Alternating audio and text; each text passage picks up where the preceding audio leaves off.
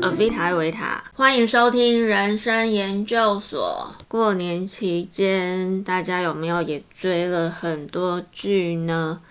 这一集节目的前段，我想要先分享二零二一年我看过的烂剧。前阵子呢，有一部台剧叫《无神之地不下雨》，我当初会想要看这一出，是因为。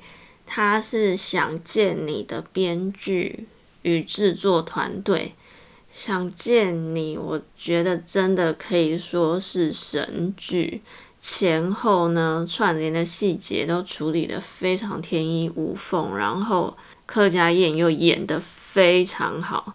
但是我看《无神之地不下雨》看到一半，真的觉得这一出跟《想见你》的品质差很大。我后来坚持把它看完，是因为呢，有网友说《无神之地》呢在抄袭鬼怪，所以我认真的看了一下，我真的觉得有几个点是还蛮明显的。例如说呢，他在下雨天就会遇到鬼怪，或者是遇到那个雨神的设定。还有几幕啊，把雨暂停的那几个经典画面的相似度也都是百分之九十。在鬼怪里面最吸引人的就是两大男神孔刘跟李栋旭。我觉得李栋旭的眼睛就是看着看着魂就会被他吸走那种。看鬼怪的时候呢，除了剧情结构都非常完美缜密之外，就连整个场景、整个画面。就足以看个他八百遍。撇开疑似抄袭的部分不说，无神之力不下雨这整出剧想要建构起来的世界观呢，看到最后可以真的说它是毫无逻辑可循。我为了要评论，我一定要对它公平，从头到尾看完。但我真的觉得它是没有逻辑的，为了想要制造反转而。硬凑的一些桥段，我刚开始对这个剧呢有一点兴趣，是因为它其实很多想法应该是会让人值得期待的，例如原住民的神话故事，然后里面呢也想要带到环保议题，然后中后段呢莫名其妙跑出一个白藻病，感觉是有一点想要呼应现在疫情，可是到最后又没头没尾的不了了之。然后从头到尾，每个神灵都很激动，不知道在激动什么，台词又废到不行。有一次，那个雨神，也就是男主角，对客家燕演的云雾之神，很激动在那里说：“你告诉我，一个谎言被拆穿之后，究竟会发生什么？”然后客家燕说：“当一个谎言被拆穿，就会被一个真相取代。”这不是废话吗？到底有什么好激动的？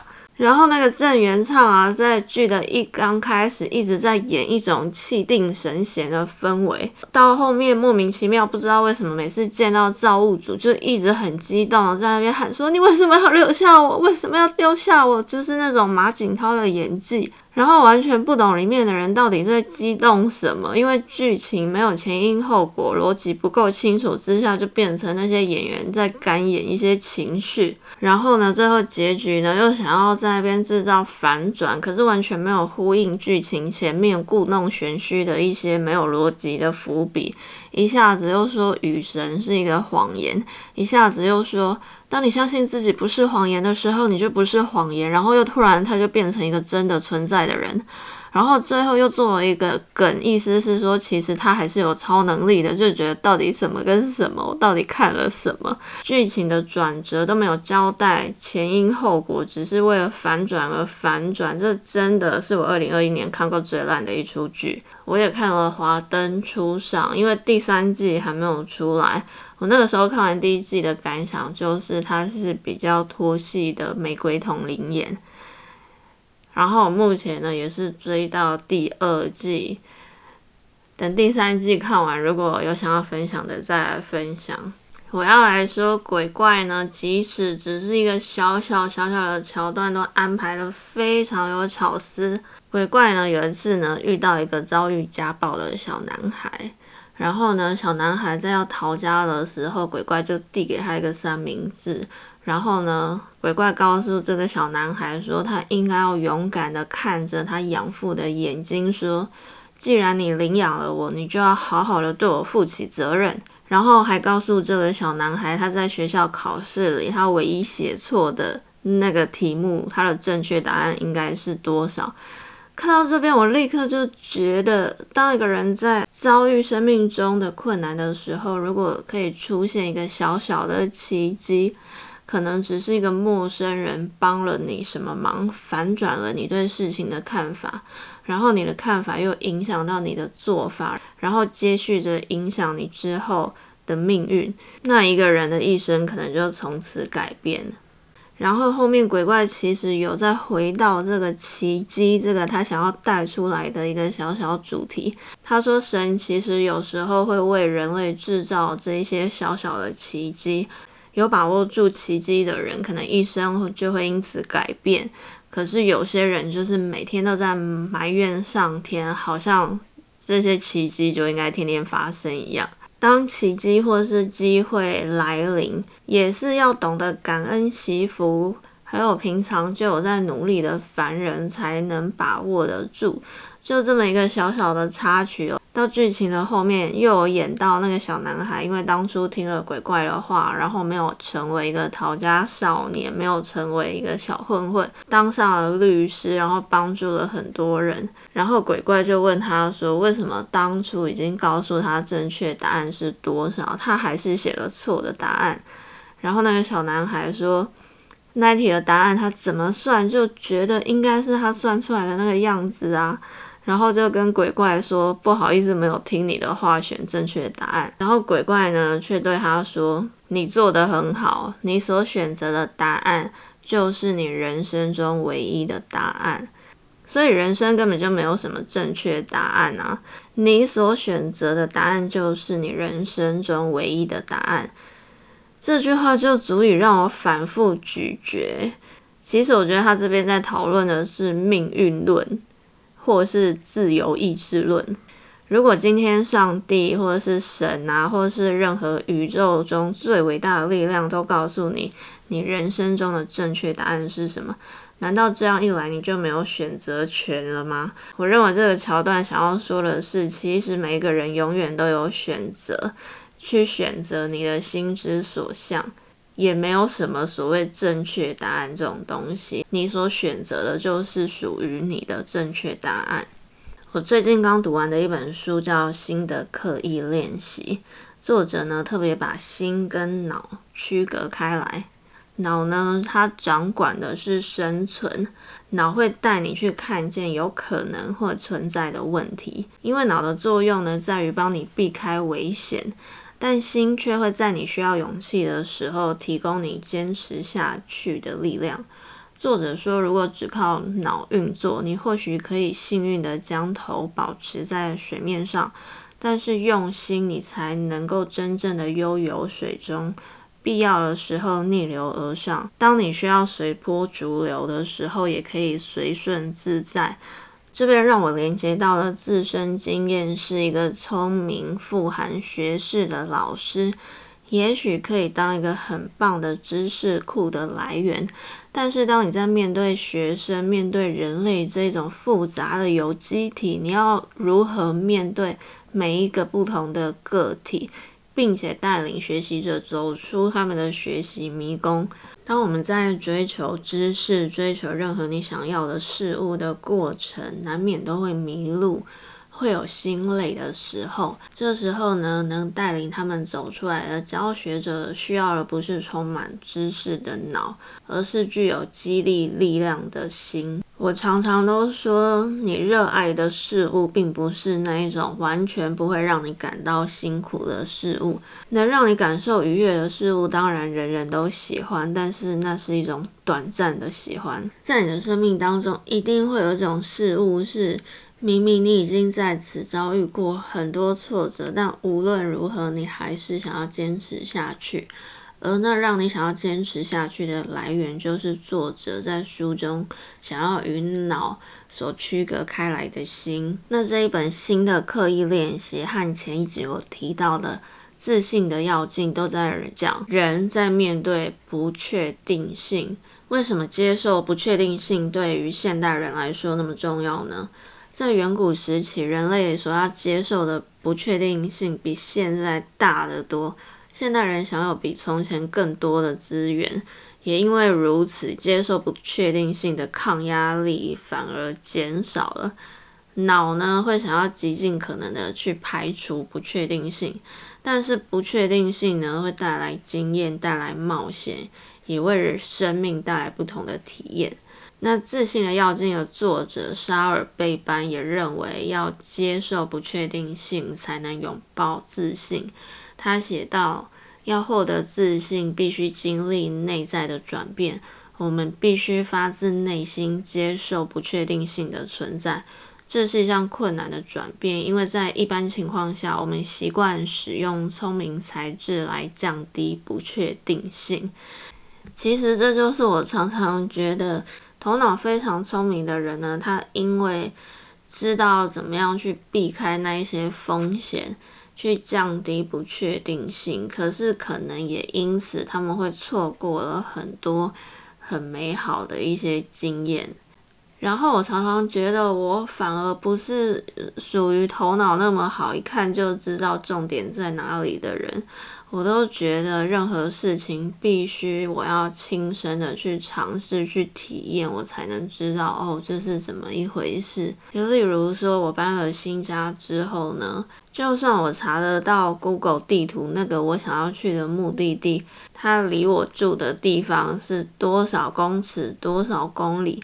可是我觉得那个距离感，就是你必须用你自己的身体去走过去、跑过，你才会知道那个距离感代表的意义是什么。我是那种必须要用自己的身体去感受过，我才会知道那个情况究竟是怎么一回事的人。那新的刻意练习的作者呢？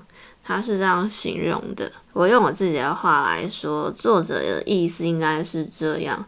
大脑倾向于避开所有的风险，但是因为心呢，它想要寻求自身的体验，那体验又恰恰出现在当我们遭遇困难，却还是勇敢面对与不确定共处的情况。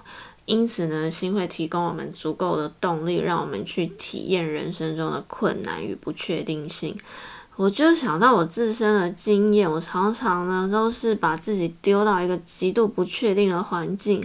例如，我二十几岁的时候决定自己一个人在台北生活，然后呢，我去异地留学，我感觉到我的心在无意识中一直想要把我丢进一个巨大的不确定性，去体验所有的可能。讲到这边，突然觉得很棒的，就是这些巨大的不确定性，同时呢，也带来了很多的可能性。所以，以上两位作者都提到，面对不确定性呢，才是你自信生成的来源。你所需要的只是心所提供给你的勇气。你的心呢，也最贴近你真实的自我。当你的脑告诉你这一份工作的薪水很好，前景很好。但我用你的心会告诉你，这个人人称羡的职位是不是真的适合你？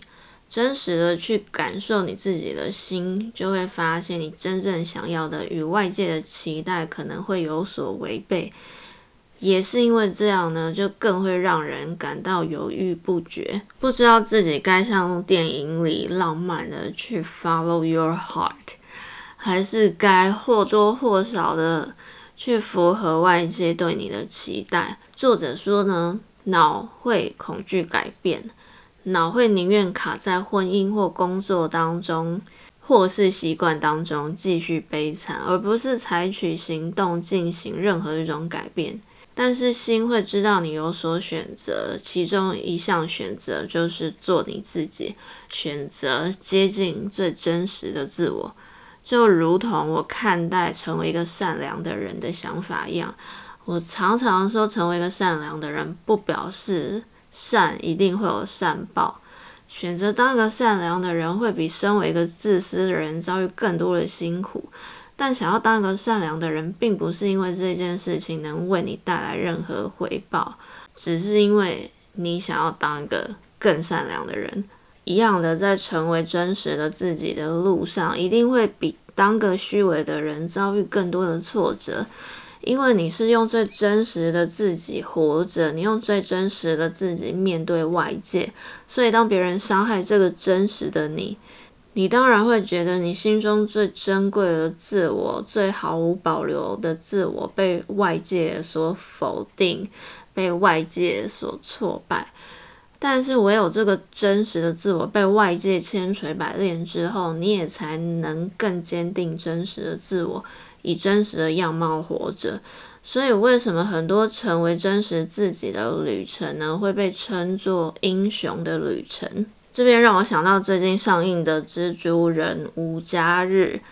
接下来我要爆雷了，不想要被雷的，请往后快转三十秒。这一次的《蜘蛛人无家日》集合了三代的蜘蛛人。然后我在看的时候，我就发现每一代的蜘蛛人都贯穿了我的青春。我想要分享的是，里面有一个小小的桥段，我看了爆哭。就是第二代的蜘蛛人，他心中最悔恨的就是呢，最后在那千钧一发没有救到 Emma Stone 演的蜘蛛女。然后他在这一集啊，在第三代的蜘蛛人这个平行时空里面救到了第三代蜘蛛人的蜘蛛女。看到这一段，不是在绕口令，我的感触是：如果你心中抱有对某件事情的遗憾，还是你还未成为你心中真实的自己，你最想成为的那个自己，你就会一直卡在那个平行时空的遗憾里。而唯一走出那个平行时空的方法，就是去面对你真实的情绪，去成为你真正的自己，去努力成为那个最好版本的自己。而那个过程一定一定会很辛苦，一定会遭受满满的挫折，有一堆怪物要打，一下又是什么章鱼人或是什么怪怪博士的，但那就是成为自己的必经过程。所以，当我看到第二代的蜘蛛人在第三代蜘蛛人的平行时空里就到了第三代蜘蛛人的蜘蛛女，她脸上那种既遗憾又欣慰的表情，我大哭了。应该也只有我会把蜘蛛人当成这种非常感伤的片子来看。回到这一本新的刻意练习。里面也有讨论到如何处理这些困难的情绪。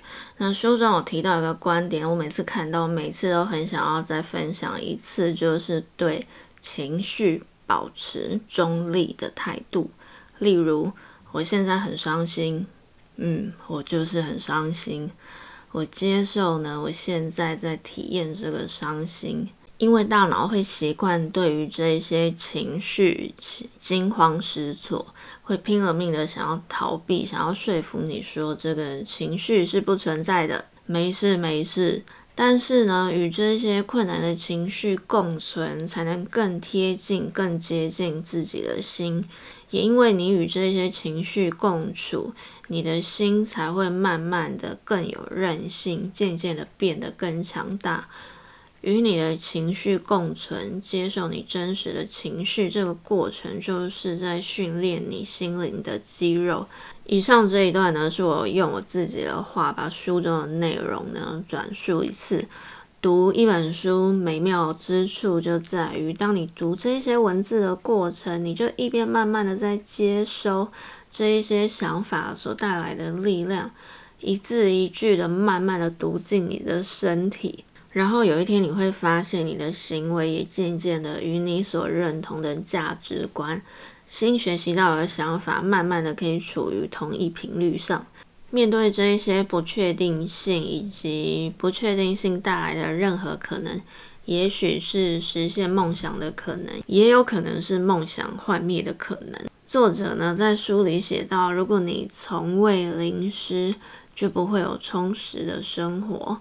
痛苦是其中一部分，你不会真的想要一段不曾经历忧伤的人生。忧伤是爱的表现，不爱则不悲。最后，我想要以作者提到有关于梦想的这个叙述呢，来做个结尾。作者呢给梦想的定义是：你的心对有目标和有意义的人生的渴望。每个人都有找出自己梦想的不同历程。一旦你感觉到你的梦想，你会在当下就能确认那件事会让你在执行过程中感觉活力充沛、充满乐趣，忘却时间。即使遇到困难，你还是会执意从事。就算没有理由这样做，即使你没有从中得到他人的认可或好处，即使不去做这件事，对你会是比较轻松的。你的梦想会让你想要一再的投入，即使曾经经历沮丧、失败或疲惫。如果你爱上了某件事，离开了一会儿，然后又爱上它了，那它应该就是你的梦想了。我认为作者对梦想与我的见解颇有雷同，所以我个人还蛮喜欢这一段作者对于梦想的诠释。不晓得有没有一件事也让你如此沉迷其中，让你愿意投注心思、投入努力和时间在某件事情上，而当你投入其中的时候，你心中感觉到的是满满的充实感与幸福感。人生研究所今天就跟你分享到这里。今天跟你分享了这一本新的刻意练习，希望也能触动你。祝福大家年假愉快，